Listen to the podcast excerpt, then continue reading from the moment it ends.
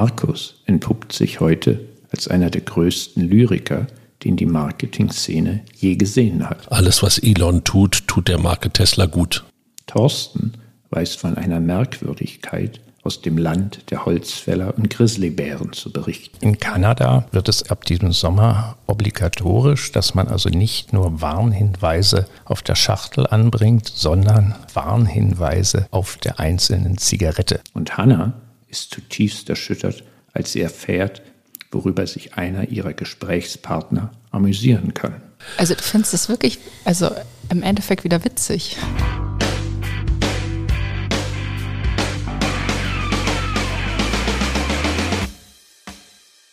Das erste Thema ist ein Thema aus dem Einzelhandel. Die Marke und der Unternehmensteil Lidl ist 50 Jahre geworden in diesem Monat.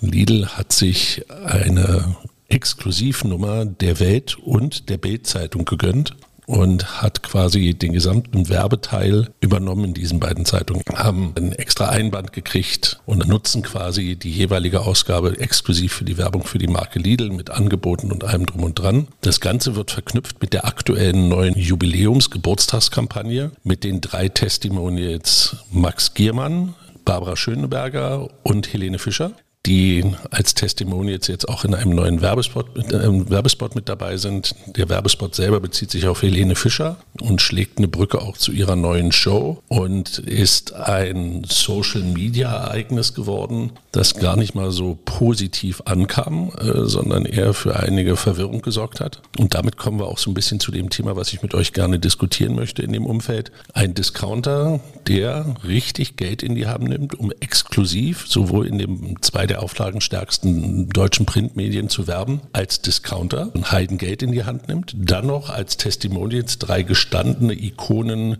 der deutschen Unterhaltung wählt und auch dort nochmal Budget in die Hand nimmt. Ja, als ich so gehört habe, auf der einen Seite habe ich mir gedacht, wow, die Discounter lernen Kommunikation machen, wenn man dann auch auf die Werbeausgaben guckt. Die Lidl macht in Deutschland sind im April auf Nummer zwei laut Nielsen mit ihren Werbeausgaben mit 67 Millionen Euro hinter Procter Gamble aber weit vor Aldi und den anderen üblichen Kommunikationsverdächtigen. Ein Riesenbudget für einen Discounter. Passt das zusammen? Ich habe da so meine Zweifel, aber mich würde es erstmal interessieren, was ihr denkt. Ja, du hast es schön beschrieben und ich finde auch noch sehr treffend der Satz, der da von Lidl kam. Wir werden dafür sorgen, dass in den nächsten 20 Wochen niemand an diesem Jubiläum vorbei kann. Das glaube ich denen mit diesen Maßnahmen. Ich finde es grundsätzlich den Zeitpunkt jetzt gar nicht so schlecht zu sagen, 50 Jahre Lidl und man greift das auf. Und jetzt in den letzten Wochen und Monaten gab es ja immer so eher so Einzelaktionen auf Social Media, die auch schön waren und cool waren und auch witzig waren, aber die nicht so eine Linie durchgezogen haben in der Kommunikation. Und ich glaube, grundsätzlich ist der Gedanke gut zu sagen, man macht eine Kampagne und erreicht damit mal jeden und ruft so ein bisschen diese Geschichte von Lidl auch wieder hervor und gibt dem Gewicht. Ich tue mich aber ein bisschen schwer mit der Konstellation dieser Testimonials in der Diversität und in dem Auftreten. Wahrscheinlich spricht es schon eine breite Masse an, aber mich holt es sowohl von diesen drei Personen nicht ab, als dann auch in der Umsetzung. Und es soll witzig sein und unterhaltsam sein. Und ich finde es nicht so witzig, obwohl Max Giermann, finde ich, schon witzig sein kann und gute Unterhaltung machen kann. Aber damit tue ich mich ein bisschen schwer. Und da verstehe ich auch diese Problematik, die gerade via Social Media hochgekommen ist, dass man sagt, es hat einfach eine extreme Symbolkraft, jetzt in Zeiten der Inflation, der gestiegenen Kosten so ein großes Werbebudget einzusetzen. Und da verstehe ich den Unmut schon, obwohl es jetzt meiner Meinung nach nicht der größte Anlass für einen Shitstorm ist aufgrund Fehlverhalten, aber man könnte sagen, es hat eher einen schlechten Symbolwert. 50 Jahre Jubiläum, das gibt es halt nur einmal und es ist einfach ein wunderschöner Anlass. Was ich in dieser gesamten Marketingkommunikation bei Lidl sehe, ist auch ein Schuss Umpositionierung. Noch mehr weg vom Hard-Discount-Image. Die Kommunikation hat doch eine gewisse Wertigkeit. Wenn man sich die Filme ansieht, sowohl die, wo Giermann und Schöneberger alleine agieren, als auch den dann mit Helene Fischer, das hat eine ganz andere Tonalität, als Lidl-Werbung in der Vergangenheit hatte. Jetzt sprechen sie ja doch so eine rechtwertige Sprache. Und so würde ich auch die Auswahl der Testimonials einordnen. Es geht hier darum, mehr oder weniger ganz Deutschland zu erreichen. Wen nimmst du dann? Halt den Schlager, Popstar Deutschlands ist nun mal Helene Fischer. Barbara Schöneberger moderiert im deutschen Fernsehen alles, was möglich ist. Und der Max Giermann ist der Comedian, der im Moment Bevölkerungsschichten übergreifend gut positioniert ist. Und auch die Tonalität, die die haben, ist so ironisch, eigentlich nicht richtig witzig, aber dann doch wieder witzig. Also ich finde das gar nicht schlecht gemacht. Also du findest es wirklich, also im Endeffekt wieder witzig. Mein persönlicher Humor, der ist, das ist was ganz anderes. Naja, aber das Discount-Prinzip zeichnet sich immer noch dadurch aus, dass du versuchst, der Billigste zu sein. Und das können die auch. Vor dem Hintergrund, glaube ich, ist es natürlich gut, wenn man Anlässe sucht, um das Positive zu stärken, die Stärken zu stärken, aber es stärkt halt nicht den Discount-Gedanken in dem Sinne weil es einfach jetzt versucht wird, eine Marke aufzubauen. Und das siehst du aber bei beiden Discountern, auch bei Aldi, dass sie sich immer weiter von dem eigentlichen Discount-Denken verabschieden wollen. Und lustig ist es halt, dass es genau dann tun, wo eigentlich eine Sparen die oberste Prämisse für einen Kunden sein sollte. Also für mich beißt sich das schon. Aber es hat auch vielleicht was mit Selbstbewusstsein zu tun, was sich Lidl da auf einmal traut. Aber ich bin mir nicht so sicher, ob das nicht auch zu einer Verwischung führt dessen, wofür man steht. Und ich würde eher gucken, dass ich mehr Schweinebauchanzeigen mache und damit mitwerbe und mich nicht auf drei Testimonials einlasse.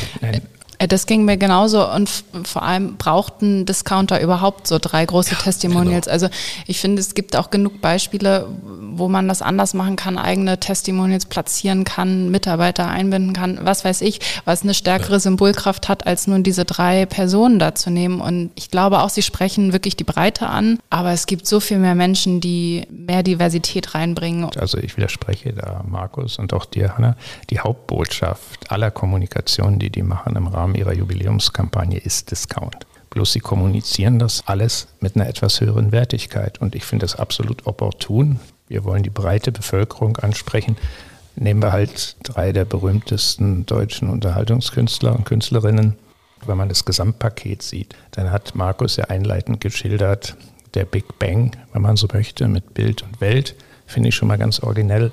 Dann haben sie ein gewaltiges Gewinnspiel aufgelegt, Lidl Lotto. Worum geht es da? Neue Kundenkreise ansprechen, Adressen sammeln etc. Auch wenn man in die Details guckt, ist es hier wirklich die konzertierte große Marketingkampagne, die Lidl das Jubiläum fährt. Wenn ich jetzt bei Penny bin und auch gerade 50 werde, Pech gehabt. Ja. Und ich bin auch sicher, wenn die 20 Festwochen vorbei sind, dann hat Lidl massiv neue Kunden ja. dazu gewonnen. Was ich noch sagen wollte, Hanna hat diese Shitstorm-Argumentation mhm. mit Helene Fischer, die liegt ja auf der Hand, dass also Menschen sich A aufregen.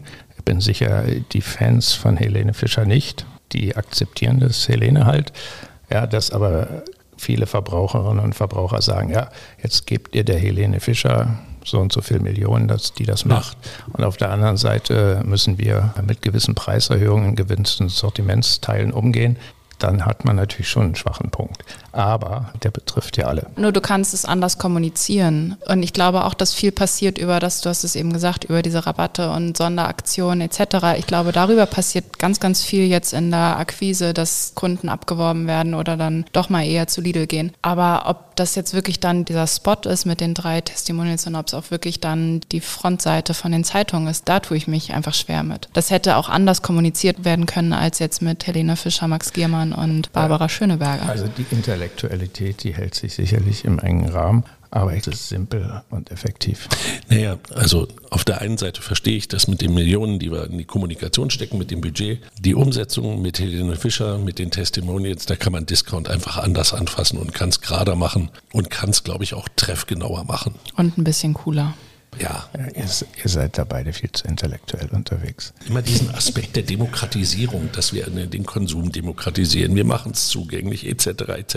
Stimmt ja alles, aber warum muss ich den Umweg über Testimonials gehen? Das ist doch genau mein ja. Weil die Leute hingucken. Ja, aber nimm, mach doch deinen eigenen BVG-Star. Mach doch die Kassiererin zum Star, ja. wenn du schon so ein Problem hast. Und vor allem, die sind schon viral gegangen, sowohl von ja, Aldi so. als auch von Lidl bei TikTok an der Kasse. So, ja, also. Ja, okay. Also. Ja, haben wir das schön diskutiert. Da kann man ja auch anderer Meinung sein. Nice.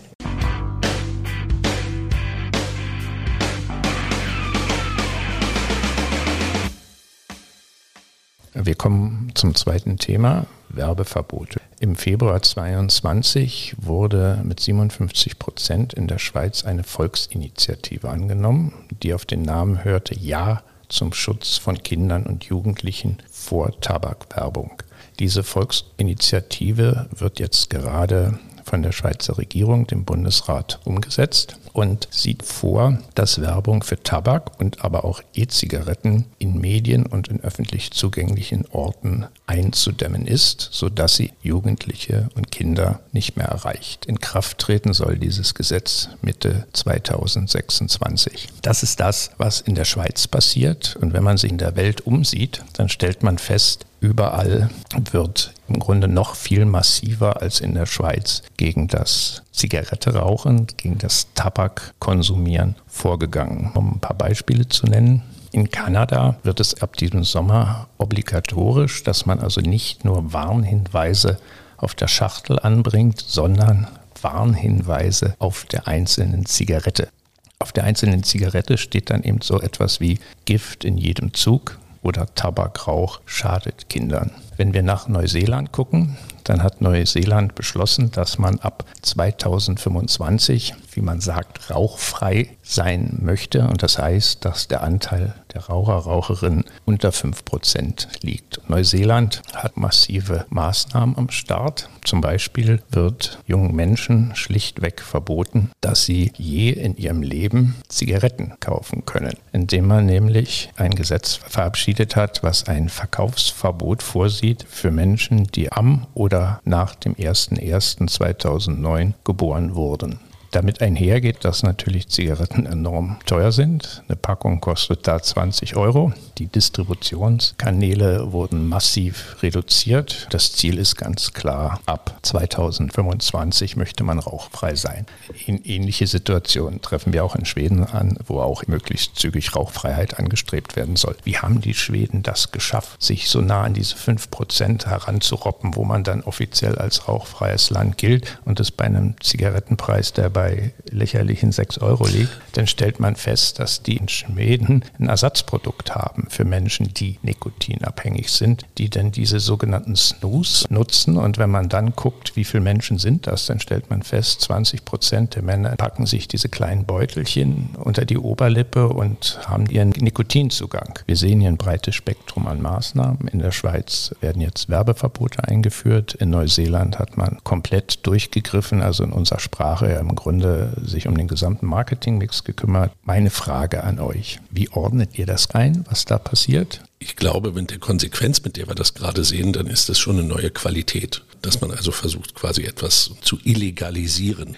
Ich glaube, das ist auch eine Entwicklung der letzten Jahre, dass man eben verstanden hat, dass bestimmte Teile der Verbote oder nur im Verbot der Werbung gar nicht mal so viel bringt. Also wenn man sich jetzt anguckt, wie sich die Zahlen der jugendlichen Raucher entwickeln, obwohl wir in Deutschland ja schon ein relativ starkes Werbeverbot für Zigaretten haben, dann scheint das nicht der Weisheit letzter Schluss zu sein.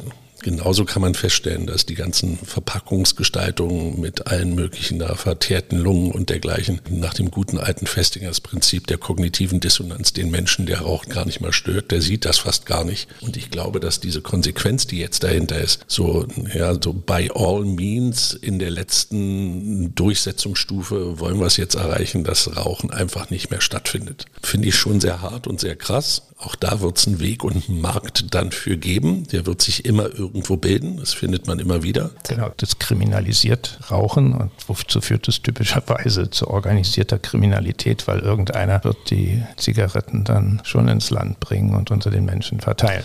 Was man in den letzten Jahren feststellen kann, ist, dass sehr viel eben darauf hinausläuft, dass man versucht, das Gute durchzusetzen, indem man andere Dinge verbietet oder bestimmte Dinge gesetzlich festschreibt. Und ich kann es immer nur wieder sagen, wenn man die alten guten Verhaltenswissenschaften aller Kröberie bemüht, der immer gesagt hat, du kannst natürlich verbieten, das hilft dir aber nichts, wenn du keinen wohlerzogenen beziehungsweise mündigen Bürger hast, der selbst seine Entscheidungen treffen kann. Und die Diskussion um die individuelle Entscheidung, warum tue ich etwas, das ist ja immer noch was, was auch in der Verhaltenspsychologie, in der Verhaltenswissenschaft dadurch geprägt wird, indem ich eben Varianten habe, dass ich aufgeklärt werde, dass ich mir eine eigene Meinung bilden kann, wenn ich das dann will. Und das tritt immer mehr in den Hintergrund. Ich finde es bedenklich, nicht aus politischen Gründen, sondern weil ich einfach glaube, man muss mehrdimensional rangehen. Man kann immer nicht nur verbieten, man muss auch helfen, Angebote machen, die helfen, Dinge besser zu verstehen und einordnen zu können und für sich selbst dann auch die richtige Entscheidung zu treffen. Und dementsprechend glaube ich, dass das so mit der Konsequenz wie in Neuseeland, wenn wir das dann jetzt übertragen auf das, was mit dem Zucker noch auf uns zukommt, dann kommen da doch schon ein paar Sachen auf uns zu, wo ich mich immer frage, man sollte doch andere Mittel auch bitte berücksichtigen, bevor man immer hingeht und verbietet. Wir können auch Kommunikation heute nicht mehr so kontrollieren. Die kommt ja aus den anderen Ecken, das haben wir durch die sozialen Medien gelernt. Jetzt ist ja das häufige Argument, da brechen Werbegelder weg, ganze Medien werden eingehen, weil die Werbegelder der Lebensmittelbranche wegfallen. Vorher waren es die Tabakunternehmen.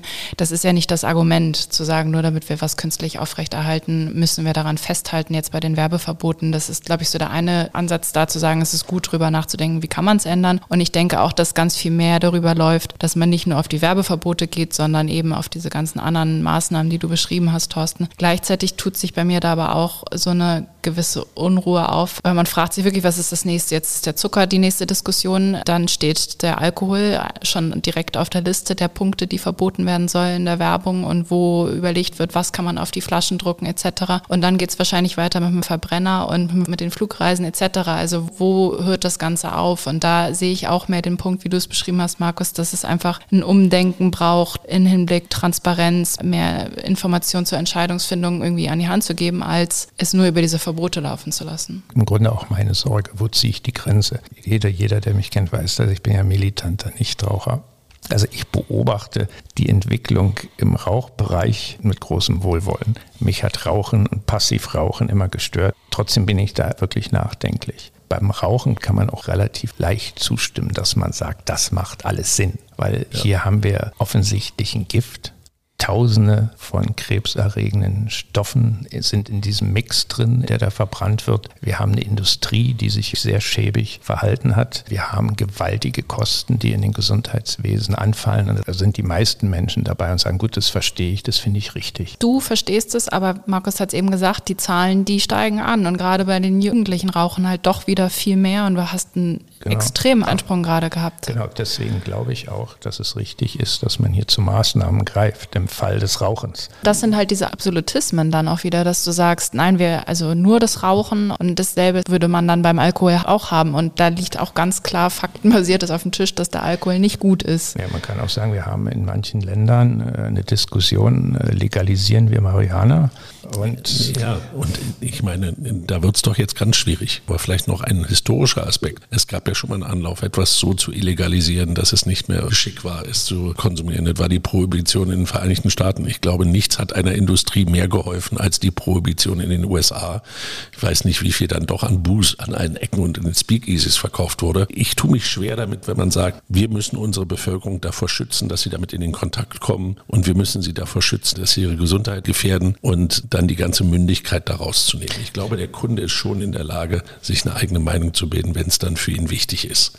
Und dabei muss man ihm helfen. Und dann kann man sicherlich mit ein paar regulierenden Maßnahmen auch ganz gut eingreifen. Ich will nur noch ein Beispiel nennen. Verbot für verschreibungspflichtige Medikamente in Europa in der, in der Werbung da sagt man auch, das muss ein Arzt entscheiden. Das ist etwas, der muss sich da einbringen, der muss die Situation beurteilen. Da hat der Endkunde nichts mit zu tun. In den Vereinigten Staaten, glaube ich, eine der größten werbetreibenden Blöcke ist die pharmazeutische Industrie für verschreibungspflichtliche RX-Produkte. Da läuft es genau andersrum. Also mit einer irgendwie gearteten Schwarz-Weiß-Malerei ja, kommt man hier keinen ja, Schritt nur, weiter. Ja. Wir sind uns auch alle einig, dass es viele Lebensbereiche, Konsumbereiche gibt, wo wir alle akzeptieren, dass es Verbot gibt an Schnallen Auto akzeptieren wir auch alle, weil wir alle den Sinn sehen. Ich glaube schon, dass wir genau darauf achten müssen, wo sprechen wir wirklich im engeren Sinne Verbote aus.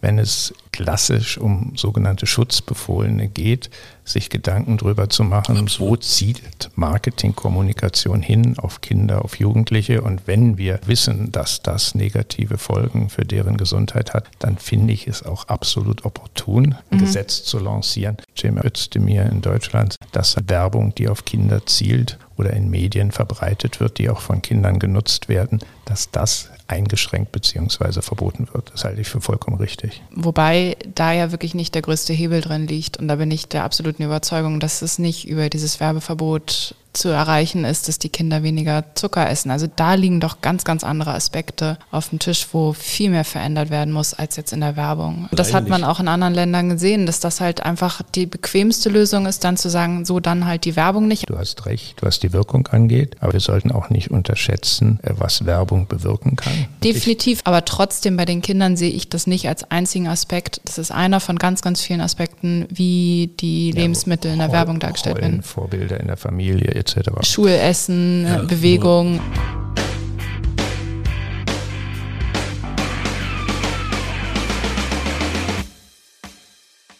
Dann freue ich mich auf das dritte Thema. Es geht um Tesla. Tesla bricht mit einem seit der Gründung 2003 selbst auferlegten Tabu. Das Unternehmen hat jetzt angekündigt, zukünftig Werbung schalten zu wollen. Elon Musk hat die Nachricht mit den Worten angekündigt, wir werden ein bisschen Werbung ausprobieren und schauen, wie es läuft. Also noch relativ schwammig. Es gibt keine konkrete angekündigte Strategie dahinter oder bestimmte Vorstellungen. Es bleibt bei dieser relativ nebulösen Aussage. Tesla hat lange von der starken medialen Reichweite Reichweite profitiert und Empfehlungen unter Konsumenten und von der starken Brand Community, die sie sich aufgebaut haben. Jetzt in jüngster Vergangenheit kamen so einige Schwierigkeiten hinzu, die zunehmende Konkurrenz von den anderen Automobilherstellern, auch den klassischen Automobilherstellern, dann die wirtschaftliche Lage, aber auch interne Probleme, Sicherheitsmängel beim Model Y wurden publik und jetzt ein Rückruf des Model S. Und dazu kommen noch die sehr ehrgeizigen Absatzziele. Zuletzt hatte Tesla jetzt mehrfach die Preise gesenkt, um diese Ziele noch erreichen zu können. Und nun folgt eben der nächste Schritt. Es soll bezahlte Werbung folgen. Ein erster vermeintlicher Werbefilm für den asiatischen Markt ist auf Twitter zu sehen, wurde auch medial schon relativ viel diskutiert. Man ist sich noch nicht sicher, ob das wirklich schon das Ergebnis der Ankündigung ist. Im Spot geht es um eine begeisterte Tesla-Kundin, die zwei Minuten lang über ihre Erfahrungen mit ihrem Auto spricht, viel über Sicherheit und Umwelt. Er ist so semi überzeugend, könnte man sagen. Bin ich auch gespannt, was ihr meint. Die nächsten Wochen werden jetzt zeigen, wie es weitergeht, ob da weitere große Spots folgen, TV-Spots, Printanzeigen. Wir können gespannt sein. Aber meine Frage an euch, was meint ihr? Schlägt Tesla mit der Werbung den richtigen Weg ein? Wie ordnet ihr es ein? Also ich würde das gerne auch nochmal in den, in den Kontext packen mit Herrn Musk und seinen sonstigen Aktivitäten, wo man vor fünf, sechs, sieben Jahren noch sagen konnte, alles, was Elon tut, tut der Marke Tesla gut. Ich glaube, die Zeiten sind vorbei. Und das ist so die andere Seite, die man immer ja hat, wenn man über neue Innovationen redet und die wirklich relevant sind. Dann braucht man da eigentlich nicht viel eigene Kommunikation machen, du hast es gesagt, sondern dann kommunizieren die Nutzer, dann kommunizieren die Communities, dann ist das Ganze ganz positiv besetzt und das Ganze hat eine Konnotation des Neuen und es wird berichtet und gemacht und getan. Und die Zeiten sind jetzt halt langsam vorbei. Ein Tesla ist ein Elektroauto, das erste, was die Welt quasi beglückt hat. Aber du musst dich heute schon noch darum kümmern, dass du dich nicht mehr nur auf der Dimension erstes Elektroauto differenzierst, sondern du musst auch ein bisschen Brandbuilding betreiben. Und Brandbuilding bedeutet, dass man bestimmte Eigenschaften nach vorne stellt, stärker differenziert und auch fokussiert und vor allen Dingen auch versucht, gebetsmühlenartig zu wiederholen, dass es sich auch wirklich jeder merken kann. Und da hilft Werbung dann schon. Ich finde, wenn ein Unternehmen so zur Welt kommt und feststellt für sich, wir müssen neue Wege beschreiten, die für uns jetzt vielleicht neu sind, aber andere schon gegangen sind, ist es ja noch nicht schlimm. Das Wichtige ist, dass du die richtige Differenzierung triffst damit. Und ich finde das insofern nur konsequent. Und da ist auch nicht mal Schadenfreude oder dergleichen was dabei, sondern es ist ein nächster logischer Schritt im Gesamtkontext des Maskischen Projektportfolios. Markus, ich wiederhole gerne, was du gesagt hast an der Stelle ausnahmsweise mal. Man muss es einfach auch sagen, Elon Musk ist ja der Meister des Marketing. Und indem er verkündet, er macht jetzt Werbung, Exakt. macht er schon wieder Marketing. Das ist das eine. Wenn wir uns jetzt die Marke Tesla ansehen, dann ist es genauso, wie du es beschrieben hast. Ja, wir haben jetzt halt einen Markt, der hat sich entwickelt. Ich würde noch nicht sagen, der ist reif, aber da geht es jetzt rund. Da gibt es sehr starke Wettbewerber aus China, die mit klaren Markenkonzepten an den Start gehen, auch in ihrer Vielfalt auf das Volumengeschäft zielen. Man muss auch sagen, bei aller Kritik, die gerade auch in Deutschland selber geäußert wird, immer wieder, auch Porsche, Mercedes, BMW bauen inzwischen wunderbare Elektromobile. Und wenn ich mir das Kaufentscheidungsverhalten an der Goldküste in Zürich ansehe, bin ich nicht immer sicher, dass alle Kaufentscheidungen jetzt Richtung Tesla laufen, sondern wenn ich das richtig beobachte, hat der Taycan von Porsche ziemlich gute Karten. Ja, und das ist ganz einfach mehr Wettbewerb. Das ist ein ganz typisches Instrument im Marketing, dass man richtig schöne Werbung macht. Es gibt ja noch viel coolere Produkte als ein Tesla zum Beispiel ein iPhone von Apple. Und wenn ich das richtig beobachte, macht Apple sehr, sehr viel Werbung für sein iPhone. Also ist überhaupt nichts Schlimmes. Ich halte es für absolut richtig und notwendig, dass Tesla tatsächlich mal Werbung macht, um eben eine klare Marke aufzubauen. Wenn ich jetzt mir diesen Stunt von Elon Musk ansehe, bin ich nicht sicher, ob das jetzt wirklich der Start einer großen Strategie ist. Kann sein. Könnte aber auch sein, dass es hier mehr um Twitter als um Tesla geht. Wir haben ja alle zur Kenntnis genommen, dass die Werbeeinnahmen bei Twitter zusammengebrochen sind. Und wenn ich es richtig verfolgt habe, ist dieser berühmte erste Werbespot für Tesla über Twitter ausgestrahlt worden. Vielleicht auch nur, um zu demonstrieren, nämlich anderen Automobilmarken. Man kann wunderbar für Automobile zukünftig auch auf Twitter werben. Also VW hat ja die Werbung eingestellt oder Stellantis auch. Vielleicht geht es auch nur darum. Ja, so rechte Tasche, linke Tasche sozusagen als Strategie. Diesen Querbezug, der ist mir auch aufgefallen. Also natürlich liegt das jetzt nahe. Wir hatten es auch diskutiert, die Entwicklung bei Twitter mit der neuen CEO. Das kommt ja nicht von ungefähr, dass da jetzt es dort um die Werbung geht und sie jetzt mit Tesla mit der Werbung starten. Also das finde ich jetzt schon mal konsequent, aber auch grundsätzlich konsequent vor dem Hintergrund, wie ihr das beschrieben habt. Grundsätzlich finde ich diese Entwicklung aber spannend, weil es sich ja einreiht, eine ganze Reihe andere Marken, wie jetzt beispielsweise Amazon, Netflix, Spotify, TikTok, die sind alle mal gestartet in dem Markt und haben eine, eigentlich wie eine neue Produktkategorie gebildet und besetzt und dann auch mit starken Persönlichkeiten, die nach außen hin aufgetreten sind, das ganz gut aufgebaut, inklusive dieser Community. Und dann danach zu sagen, jetzt erreichen wir mal die breite Masse, die vielleicht noch gar nicht weiß, dass sie überhaupt ein elektrisches Auto fahren möchte, die gibt es ja auch noch zu erreichen. Und die, die jetzt irgendwie bei den anderen Marken unterwegs sind, das finde ich auch konsequent. Wo ich mir unsicher bin, ist einfach die Umsetzung jetzt. Und ich glaube, da braucht es schon diese Apple-typische Kommunikation die muss man zwangsläufig mit den richtigen Leuten umsetzen, mit den richtigen Agenturen. Und sobald diese Spots draußen sind, werden die immer noch in der Konkurrenz stehen zu der Kommunikation von Elon Musk selbst persönlich. Und das war ja in der Vergangenheit jetzt schon immer der kritische Punkt, wo der Markt reagiert hat. Ich glaube, solange er so laut ist und so volatil ist in seinem Handeln, wird es einfach wahnsinnig schwierig sein, diese Marke aufzubauen langfristig und groß über die Community hinaus. Um das nochmal vielleicht zu unterscheiden, ich glaube, hier geht es nicht um die Informationswirkung der Kommunikation. Es kann nicht darum gehen, dass man jetzt den Kunden versucht zu informieren, was da jetzt an neuen Produkten alleine kommt, sondern es geht wirklich darum, eine Differenzierung zu erreichen. Und diese Differenzierung ist, glaube ich, viel wichtiger, als über Eigenschaften zu reden, und auch nur noch mal ins Gedächtnis gerufen. Du hast eben Apple erwähnt und da gab es einen Mann, der heißt Steve Jobs. Und wie du schon gesagt hast beim iPhone, ich glaube, es gibt kein Apple-Produkt, was nicht mit einer Werbekampagne verbunden war, um irgendwie im Markt bekannt gemacht zu werden. Da hat sich keiner hingestellt und gewartet, wir warten jetzt mal 20 Jahre, bis das irgendwie wuppt. Also da gibt es immer eine Kommunikation dazu.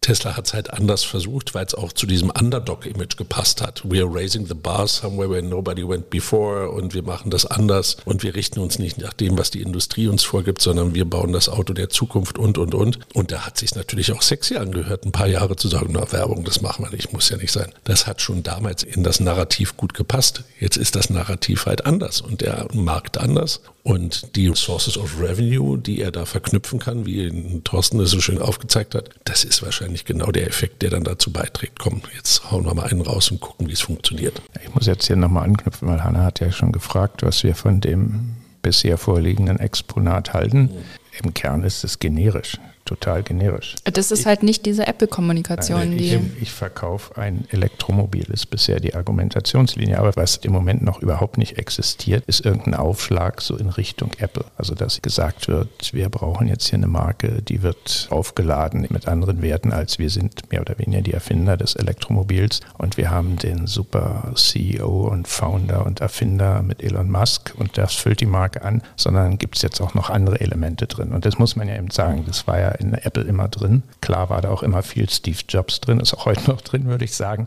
aber eben nicht nur. Und Steve Jobs war halt nie in dem Maße polarisierend, wie es halt Elon Musk ist. Ja, weil es zu seiner Zeit noch kein Twitter gab.